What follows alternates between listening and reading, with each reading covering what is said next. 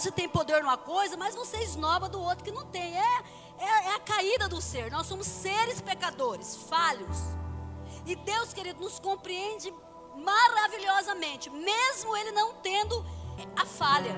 Nós somos falhos lidando, é um Deus santo lidando com homens falhos. Qual que é o perigo? Até quando eu posso ficar no erro? Até quando eu, eu, eu permaneço na minha noite escura? Qual que é o perigo de permanecer exageradamente dentro de um padrão de erro? Dentro de um padrão de comportamento. Qual que é o erro disso? Aonde está o perigo? A Bíblia é essa bússola, querido, que nos ensina a viver. Quem pega a palavra e fala, pô, é meu modelo isso aqui, eu vou temer isso aqui, eu vou ter medo do meu pai, meu pai, meu pai é sério. E começa a se ajustar para praticar aquilo, ele acaba entrando. Agora, se eu insisto, queridos, se eu insisto no meu erro, eu vou também, em algum momento, me pegar nessa correção desse Deus maravilhoso que me ama, que me compreende, mas que é altamente justo. Lucas 24, eu vou ler só o primeiro versículo, depois nós vamos sentar, que eu vou pregar lendo esse texto. Lucas 24, 13. Naquele mesmo dia, dois dos seguidores de Jesus caminhavam para o povoado de Emaús, a 11 quilômetros de Jerusalém. No caminho falavam a respeito de tudo que havia acontecido. Pode sentar. Aleluia. Esse lugar eu já passei nele, o caminho de Emaús. É uma estrada escura, e nesse dia que eu passei lá, eu pude compreender um pouco essa palavra. Era escurinha. É uma estrada escura que você não, não consegue enxergar a pessoa que está caminhando do teu lado. E os discípulos vinham, dois dos seguidores de Jesus, dois dos discípulos deles, depois do que tinha acontecido naquela sexta-feira que Jesus tinha sido crucificado, naquele dia terrível que Jesus foi preso, aquele tumulto em Jerusalém. Você consegue imaginar o que foi o tumulto em Jerusalém? Querido, os nossos tumultos de hoje nem se compara com o tumulto daquele dia, quem entende? Sabe tumulto? Você fala, nossa, está tumultuado. Nem se compara com o tumulto que foi aquele dia. Foi um tumulto terrível. Prenderam Jesus. Arrastaram Jesus pelaquela rua. Foi horrível. Foi horrível. Mas os discípulos vinham conversando sobre isso. Vamos aqui nessa palavra, a gente vai pregar. Vamos nesse texto, para você nunca mais esquecer dele. Então vinha lá o Jesus caminhando ali é, no povoado de Emaús, perto de Jerusalém. E no caminho eles comentavam sobre o acontecido. Eu fico pensando assim: o que será que eles comentavam? O que, que você comenta dos tumultos? Pode ser que aí esteja teu pecado e você fique parado muito tempo aí. O que, que você comenta dos tumultos? Eles vinham comentando do tumulto. O que será que eles podiam comentar? Esse Jesus nem era de verdade, cara. Sabia que ele não era. Quando ele falava que ele ia ser não sei o quê, nem era de verdade. Porque apesar de Jesus ter falado o tempo inteiro que ele seria crucificado, naquele momento ali os discípulos não acreditaram mais que ele era o Messias, sabia? O que será que eles iam comentando? Qual foi a quantidade ali de, de dúvida que aqueles discípulos geraram, um com o outro, que pecaram já ali? O que será que eles colocaram em dúvida a respeito de quem Jesus era? Você caminhando na estrada com o outro teu amigo, comentando um tumulto, por exemplo, um acontecimento. O que, que você comenta? Pergunta número um, né? Enquanto conversavam e discutiam e discutiam, o próprio Jesus se aproximou e começou a andar com eles. Olha que extraordinário. Os olhos deles, porém, estavam como que impedidos de reconhecê-lo. Jesus lhes perguntou: Sobre o que vocês tanto debatem enquanto caminham? Jesus, do nada ali, apareceu junto, no meio da, da, da rua. Como se estivesse andando no meio de uma rua e de repente chegasse mais um. Era meio que normal, ali, era, ali é uma estrada de passagem, que está entre uma cidadezinha e outra.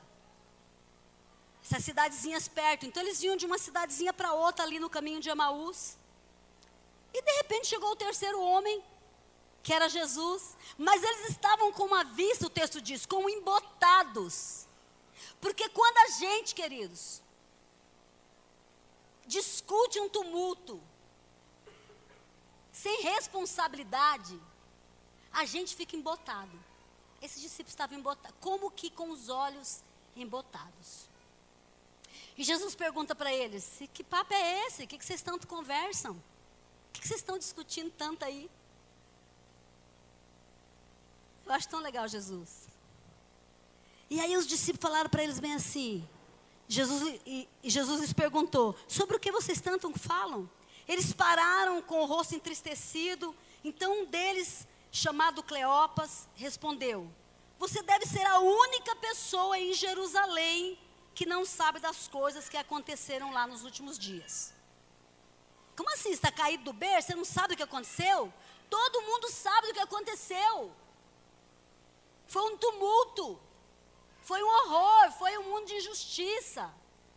Teve várias crucificações nesse dia. O povo arrastou um homem pela, pela rua, pela via sacra. A gente acreditava que ele era o Salvador. O que, que você acha que esses homens falaram nesse dia ali? Se você chega aqui perto de duas pessoas estão conversando e você fala, e aí, estão falando sobre o quê? Você fala, nossa, você não sabe o que aconteceu? Esses discípulos devem estar falando várias coisas, do ponto de vista deles, do ponto de vista da incredulidade, do ponto de vista da fofoca, do ponto de vista da dúvida, do ponto de vista da crítica, do ponto de vista da tristeza deles, do ponto de vista da decepção deles. Porque apesar de saber que Jesus seria crucificado, é igual a nós, queridos.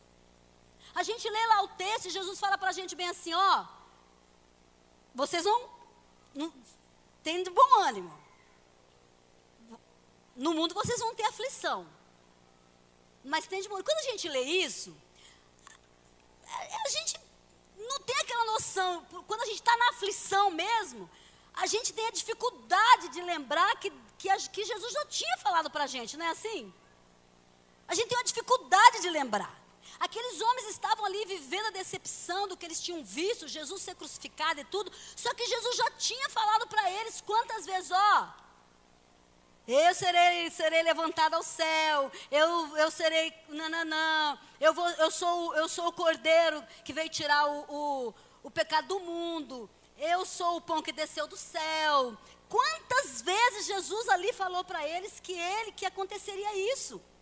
Que, era, que importava que ele fosse a Jerusalém para padecer. Mas no momento que está acontecendo, querida, a gente não tem, parece que a gente não lembra disso, não é verdade? E Deus entende isso, Jesus entende a gente como seres humanos falhos que nós somos falhos. Mas assim como Jesus se manifestou aqui na vida desses dois homens, ele também se manifesta no nosso meio, igreja. Ele também fala conosco. Ele também move o nosso coração, tenta mover o nosso coração. E hoje, muito mais. Porque hoje existe a história já contada.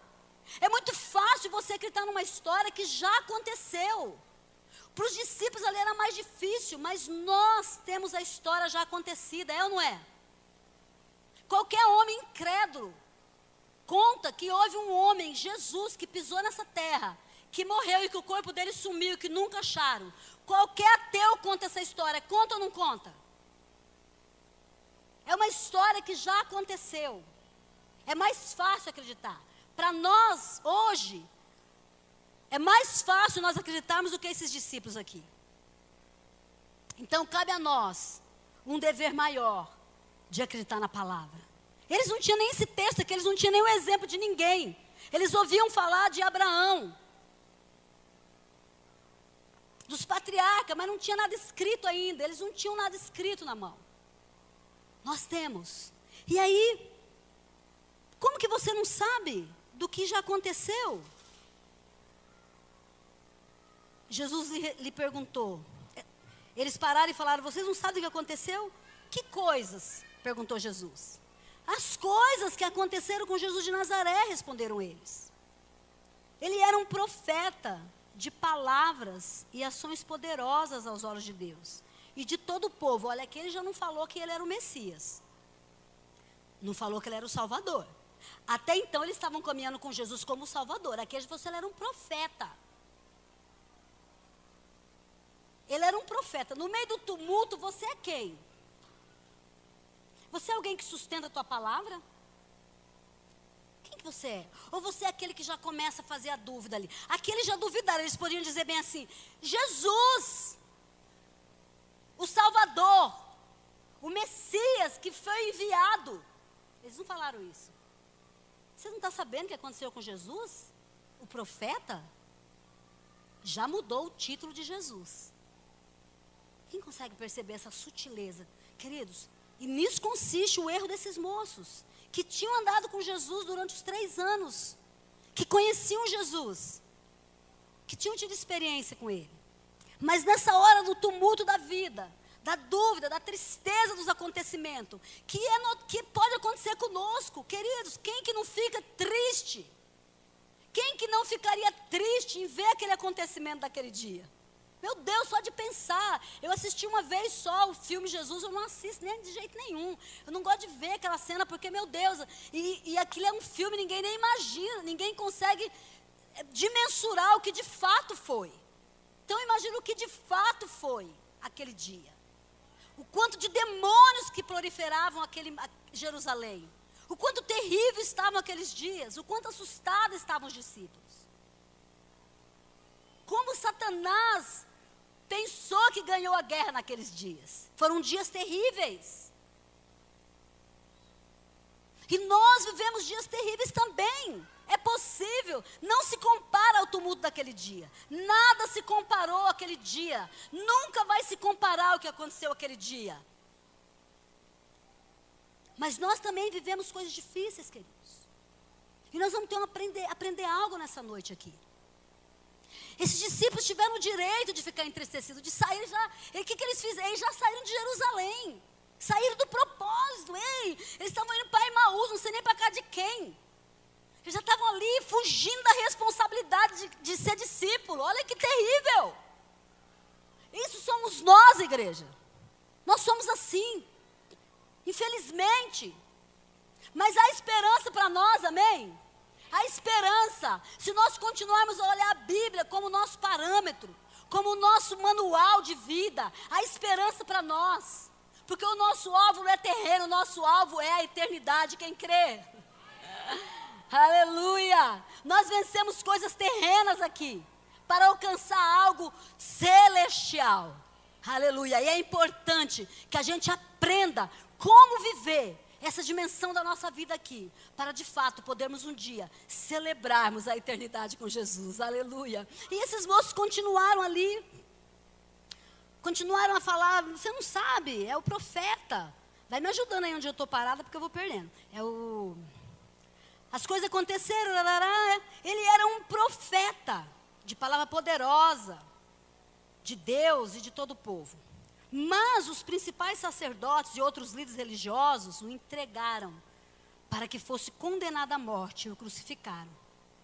Nós tínhamos esperança de que ele fosse aquele que resgataria Israel.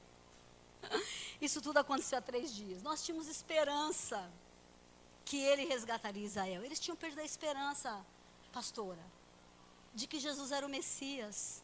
O que te faz você perder a esperança, queridos, de que Jesus é o Messias? De que ele é caminho verdadeiro?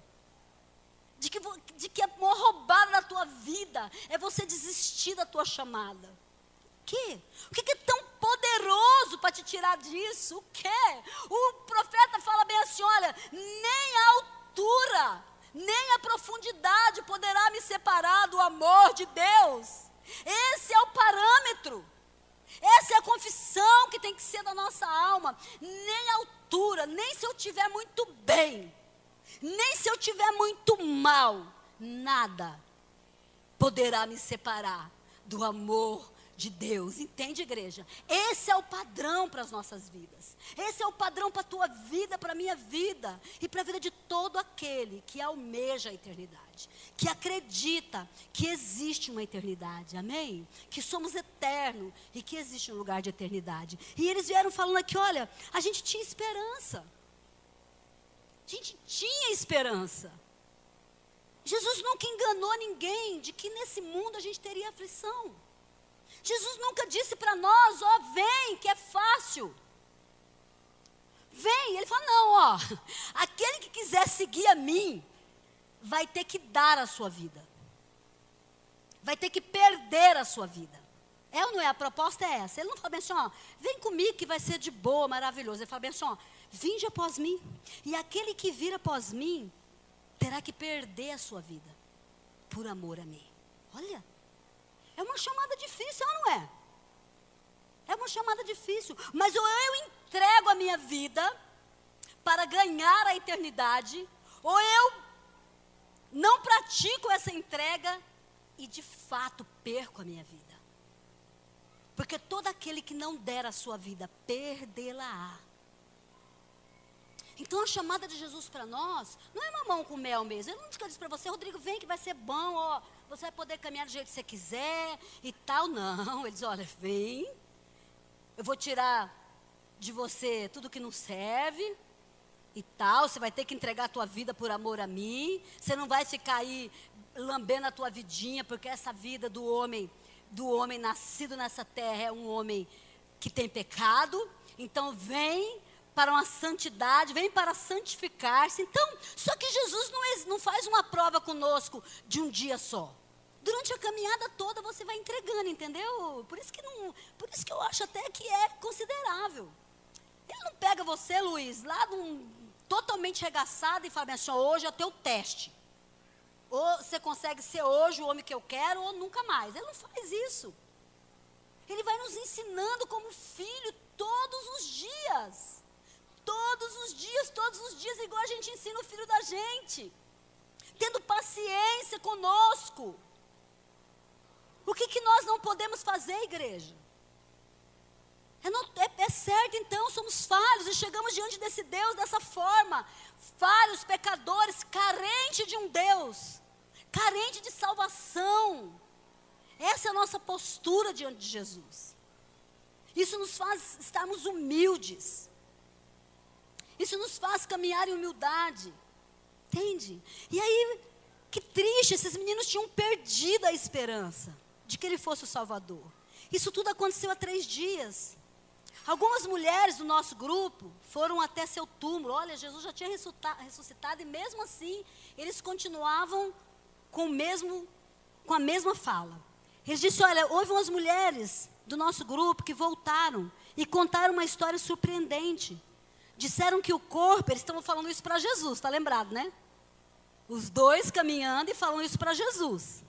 E Jesus lá, ah, eu sei, ei. Quase que Jesus falou isso, né? Ai, que. Olha como Jesus não é metido, gente. Que se fosse você, você já ia falar? Ai, idiota, eu sei. Besta. Jesus está ali escutando uma história. Humildemente, ali escutando uma história de dois guri. Cair do berço. É assim que Jesus faz com a gente, igreja. Duvidando do Messias. E ele vem contando, é, teve umas mulheres lá que foi lá ó, no túmulo e está contando uma história surpreendente. Disseram que o corpo havia sumido e que viram anjos que lhe disseram que Jesus está vivo. Maria, né, tinha ido lá. Alguns homens do nosso grupo correram até lá para ver. E, de fato, tudo estava como as mulheres disseram, mas não ouviram. Mas não ouviram. Então Jesus lhe disse: Como vocês são tão tolos? Como custam a entender? O que os profetas registraram nas escrituras, como que vocês custam a entender os que os profetas já registraram na escritura? Tipo, tudo isso aqui está escrito na escritura que aconteceria. Não percebem que era necessário que o Cristo sofresse essas coisas antes de entrar em sua glória? Então Jesus os conduziu por todos os escritos de Moisés e dos profetas, explicando o que a Escritura ia dizer a respeito dele. Jesus pegou a Bíblia inteira e foi pregando para os meninos ali. Foi lá em Abraão, em Moisés. Foi, olha aqui, ó, o que está dizendo aqui na Escritura. Olha aqui, Paulo, o que está falando. Por isso tem que crer.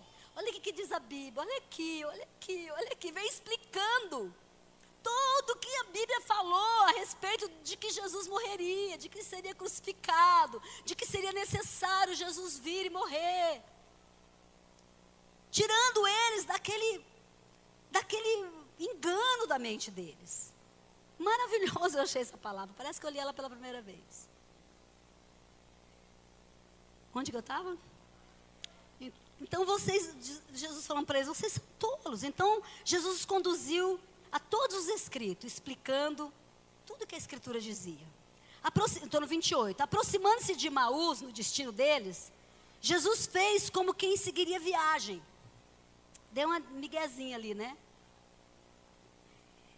Mas eles insistiram: fique conosco essa noite, pois já é tarde. Fica conosco essa noite. Gostaram da conversa de Jesus, né? É bom, queridos, quando alguém no meio do tumulto não vem com outras palavras a não ser a palavra de Jesus. Foi ótimo, porque eles estavam ali conflituados, duvidando do, do, do Messias. Aí vem Jesus ali e começa a falar da palavra, e eles amaram e falaram: ai, não vai não, fica aqui, fica com a gente nessa noite. Ei, número um do ensino que eu tiro nesse lugar esse texto.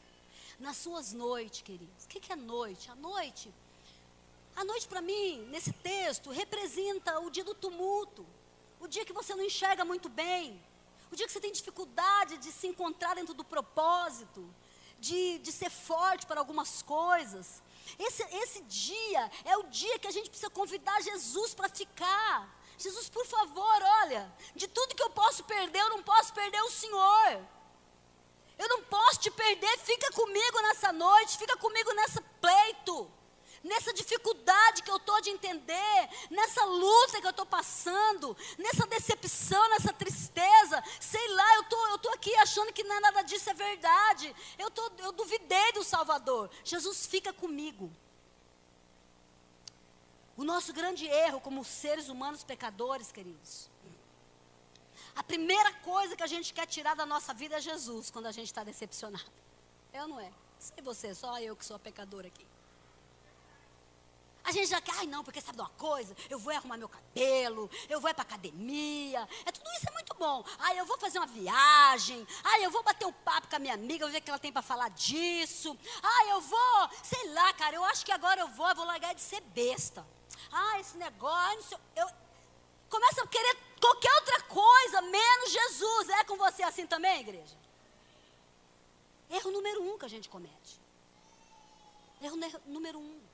Seja qual for o tumulto da tua vida, você precisa dizer para Jesus, Senhor, eu reconheço que o que eu estou vivendo hoje é uma noite escura, fica comigo. Me explica, fala no meu coração, me submeta a tua palavra. O que, que o Senhor quer falar comigo? Você entende, igreja? Quando nós fazemos isso, a gente fica protegido. A gente vai receber uma informação do céu do próprio Deus, que vai te. Ele pode não te falar palavra nenhuma, mas você já sente ali a calmaria do Espírito, você já fica em paz, você já não se move muito, você fica, já sente a segurança. É maravilhoso. Então, número um de ensinamento nessa noite, nas suas noites escuras, nos teus, nas suas tempestades, convida Jesus para ficar. Não aceita essa informação maligna, que a primeira coisa que o homem quer fazer é correr de Jesus. Jesus.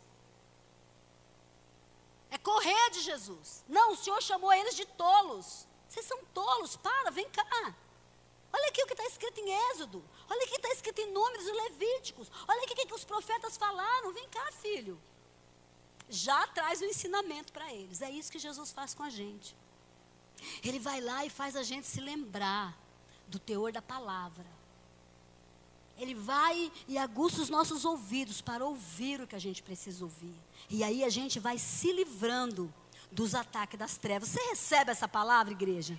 Jesus falou tanto comigo nessa tarde. E eu quero que você receba nessa mesma dimensão. Essa, esse, esse dentro do meu coração que Jesus falou comigo. Porque nós corremos perigo. Enquanto vivemos nessa terra, a gente corre um perigo terrível. O perigo de Satanás ganhar a, a, o pleito. Porque nós somos seres disputados nessa terra. Ei!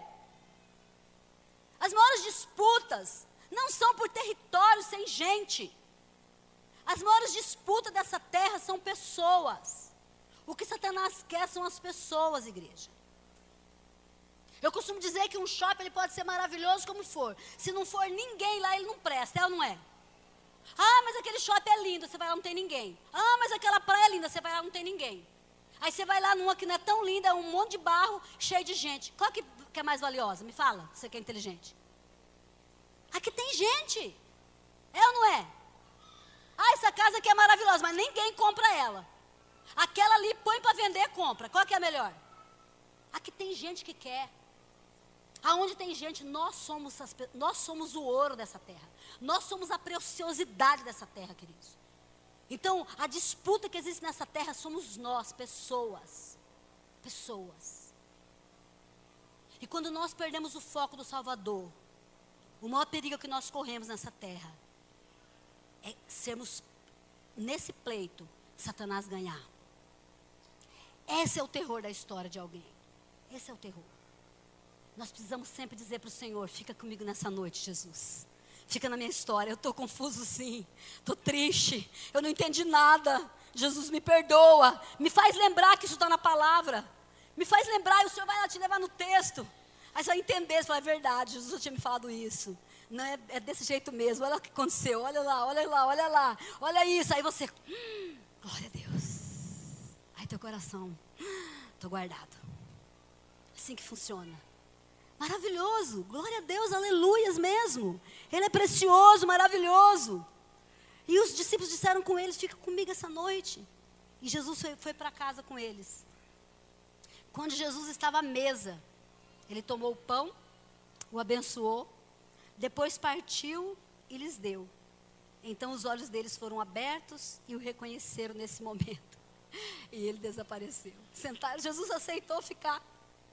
Jesus fica quando a gente pede. Sentaram na mesa. Tinha o pão. Jesus partiu o pão, meio que dizendo para eles: Olha, isso aqui que aconteceu. O pão foi partido por vocês. Já deu o pão, na hora que partiu o pão e que eles tomaram da comunhão, os olhos deles se abriram. Quando se abriu, que eles quiseram abraçar o Messias, Jesus ali foi embora. Mas eles ficaram com a experiência. Olha o que, que eles fizeram, igreja. Olha que lindo. Eu falei, Jesus, eu quero fazer isso. Já me arrependi hoje. Porque, querido, nada pode ser demasiadamente maravilhoso. Nem nada pode ser terrivelmente ruim. Para que a gente fique mal com Jesus. Nada. Ele é nosso pêndulo. Ele é, é o importante das nossas vidas. Aleluia. E aí, quando eles abriram os olhos, igreja, disseram um ao outro: Poxa, será que não ardia o nosso coração quando ele falava conosco no caminho e nos explicava a Escritura? Sabe quando você vai lá orar, pastora? E aí você fala assim: Perdoa, Jesus. Me perdoa, porque como que meu coração não ardeu de eu ter pensado isso? Como que meu coração não ardeu de eu ter falado isso? Como que meu coração não ardeu de sentir a tua presença? Foi isso que eles fizeram, eles tiveram arrependimento aqui. Eles se arrependeram. Um falou para o outro, cara, como? Olha, a gente falando aquilo e aquilo, eles começaram a se lembrar do que eles falam. Ai, que feio que a gente falou. Nossa, que atitude feia que a gente teve. Nossa, era Jesus que estava ali escutando. Cara, besta, você é um. Por que, que você falou aquilo? Eu te respondi aquilo. Eles ficaram lembrando da conversa. Falaram, será que o nosso coração não queimava? Queridos, a gente precisa se arrepender. E falar, Jesus, o nosso coração precisa queimar. Cada vez que nós desprezamos que a tua presença está. Cada vez que a gente acha que o tumulto é grande demais, cada vez que a gente duvida que o Senhor é o Salvador e que a história não é sobre mim, mas é sobre o Senhor, que a história é sobre o Salvador, que a história não é sobre esse tempo, mas é sobre a eternidade. Então, igreja, que o nosso coração arda todos os dias, lembrando que Jesus está presente. Que Ele está e que Ele nos vê, nos enxerga, tem misericórdia de nós, sim, mas nos chama de tolo muitas vezes, porque a gente está errando, e ele fala, tola, vem cá, será que eu vou ter no teu coração? Será que você não está vendo que eu estou aqui? Isso que nós precisamos entender. E disseram um para o outro: será que o nosso coração não ardia? E na mesma hora levantaram, olha a atitude. Igreja. E na mesma hora levantaram-se e voltaram para Jerusalém.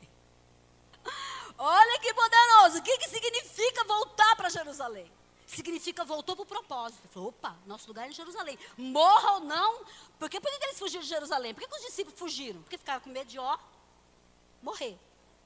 É ou não é? Porque eles andaram três anos com o mestre. Mataram o cara. O que, que eles fizeram? Vazóviques, porque o próximo da lista quem que é? Deixa eu vazar. Igual quando gangue, quando pega um bandido, os outros faz o quê? Foge.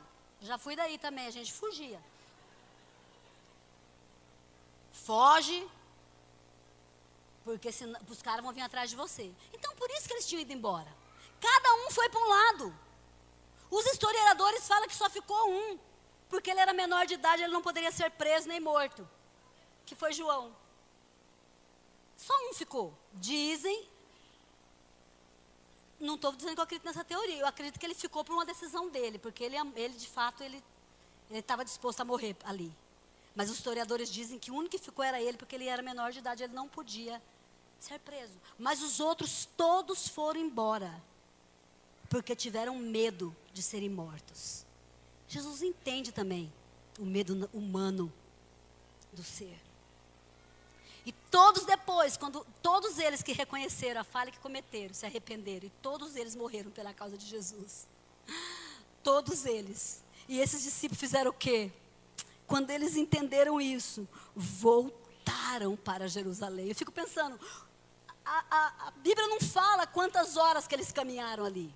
Mas todo, todo o trajeto de Jerusalém, apesar de perto, são trajetos difíceis de serem feitos. São subidas, são pedregosos, são caminhos de, trabalhosos de serem feitos. Eu calculo que de Jerusalém, aqui em Emaús, devia ser aí eles andando umas 5, 6 horas.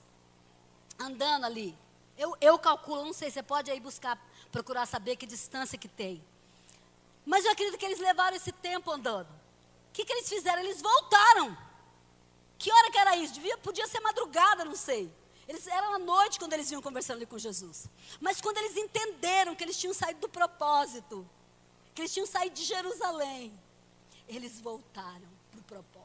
Jerusalém era o propósito. Eles tinham que estar no propósito, eles tinham que falar do Messias. Olha, gente, calma, não desvia não. É o Messias mesmo. Está aqui na palavra, ó. Ele iria morrer mesmo, mas ele vai ressuscitar. Ei, não. Eles tinham que estar lá no propósito. Ei, onde que você tem que estar?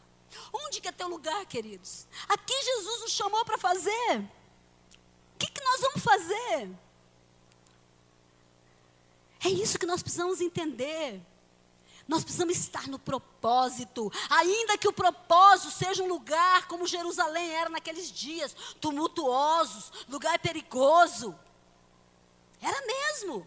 O melhor era estar fora, mas aquele lugar era o lugar do propósito. Então eu quero dizer para você, igreja, com todo o meu coração, com toda a fé que existe dentro do meu coração: ei, não existe outro lugar mais extraordinário, ainda que ele seja perigoso, é o lugar do propósito de Deus para você. Esse é o lugar extraordinário, esse é o lugar seguro para você estar, o lugar do propósito. A tua Jerusalém, a Jerusalém onde você vai falar de Jesus, onde você vai botar tua cara a tapa mesmo, onde você vai dizer: não, não é verdade. Não é verdade, Jesus reina, Jesus vive, Ele é Messias, sim. Nós vamos para o céu, sim. Servir a Deus vale a pena, sim. Eu sou de Deus, sim. Esse é o lugar seguro, igreja. Mas toda aquela pessoa que na noite da sua vida, ela acha que outra coisa pode superar, que outra coisa pode sustentar sua alma, essa pessoa está correndo grande risco. Grande risco, porque nesse pleito, o único que ganha é Satanás. E nós devemos entender que nós temos um inimigo horrível que tenta pleitear a nossa alma. Então, se você tem entendimento, se você está aí na tua noite duvidando, diga Jesus: Eu preciso do Senhor. Eu preciso me arrepender. Eu preciso voltar para o propósito. Eu quero estar no propósito, não importa se seja tumultuado. É isso que essa palavra está dizendo hoje aqui. E esses moços voltaram para Jerusalém. E certamente, e é verdade que o Senhor ressuscitou. Ele apareceu a Pedro. Aí ele já não estava dizendo bem assim, ah, eu acho. Um falou para o outro. Um falou para o outro, então vamos voltar. Vamos voltar. Ali encontrar os onze discípulos e os outros que estavam reunidos com eles. E eles disseram: É verdade que ele ressuscitou. Já estavam todos, todos já tinham voltado. Todos já tinham voltado para o lugar do propósito. Que maravilhoso. Eu quero convidar você nessa noite a ficar de pé. Eu tenho um olhinho aqui, eu falei, Deus, esse óleo eu trouxe de Jerusalém. Nunca trago óleo de Jerusalém, porque ou você traz um monte para dar, ou você não traz nenhum. Eu trouxe. Igreja, escuta o que eu vou te falar. O lugar mais seguro da terra é o lugar aonde Deus cumpre o propósito com você. Não é o lugar da calmaria. Pode ser, se o lugar do propósito tiver calmaria, beleza. Nós não, o propósito, o propósito de Deus na nossa vida é o lugar mais seguro que pode existir. Esse é o lugar seguro. Esse é o lugar onde a tua família está segura. Esse é o lugar onde as tuas finanças estão seguras. Lugar do propósito. Esses moços até estavam indo para um lugar aparentemente seguro. Eu não sei de quem que era a casa em Emaús, da família de qual deles. Mas ali tinha cama, tinha comida, e eles estavam aparentemente seguros. Mas quando Jesus se revela ali, eles entendem que eles precisavam voltar para Jerusalém. Que estava tumultuado, que estava perigoso, que eles poderiam ser presos, mas que era o lugar seguro do propósito. Eu quero te convidar nessa noite, igreja, a você abrir tua boca para o Senhor e dizer: Jesus, eu não sei qual é a tua noite escura aí, eu não sei qual que é o teu, o teu desatino. Esses moços estavam desesperados. Eles estavam duvidando de Jesus. Acharam que quem tinha sido crucificado ali tinha sido um, um qualquer junto com aqueles dois bandidos. E que eles tinham perdido três anos de tempo andando com aquele homem que dizia ser o Salvador. Eu penso que eles pensaram em tudo, meu Deus, gastei dinheiro com esse Messias. Saí do meu emprego, fiquei andando três anos para lá e para cá com ele. Puxa agora minha cara, vou ter que falar para todo mundo que era mentira. Eles pensaram tudo. Eles pensaram em tudo. Estavam conflituados, é verdade. Mas Jesus apareceu ali. Eles creram. E eles voltaram para o propósito. Eu quero te perguntar nessa noite. É um começo de ano. Eu estou com a impressão que o meu ano não acabou, na verdade. Eu estou bem esquisita. Parece que eu não tive três. Parece que não tive. Sei lá. Estou Esqueci, vou ter que ir para o psicólogo, se traumatizar aqui. Mas, não importa se a minha mente maluca está achando isso. É um começo de ano. Nós não podemos querer resultados do qual nós não trabalhamos nele. Você quer um resultado? Número um, se arrependa. Se arrependa. Porque Jesus conta com essa possibilidade de que a gente fale abobrinha mesmo, de que a gente seja tolo, de que a gente tenha medo, de que a gente duvide. É, é cabeça de gente. Como diz minha sogra, não pode gravar essas coisas. Fala, cabeça de gente é igual bumbum de nenê. Você nunca sabe a hora que vai sair a caca. Minha sogra fala. E é verdade, a gente é essa cabeça. Mas é exatamente por nós que Jesus morreu na cruz, por esses seres tudo defeituoso. E aí? Nós vamos desprezar isso ou nós vamos abraçar isso, como esses meninos abraçaram aquele dia?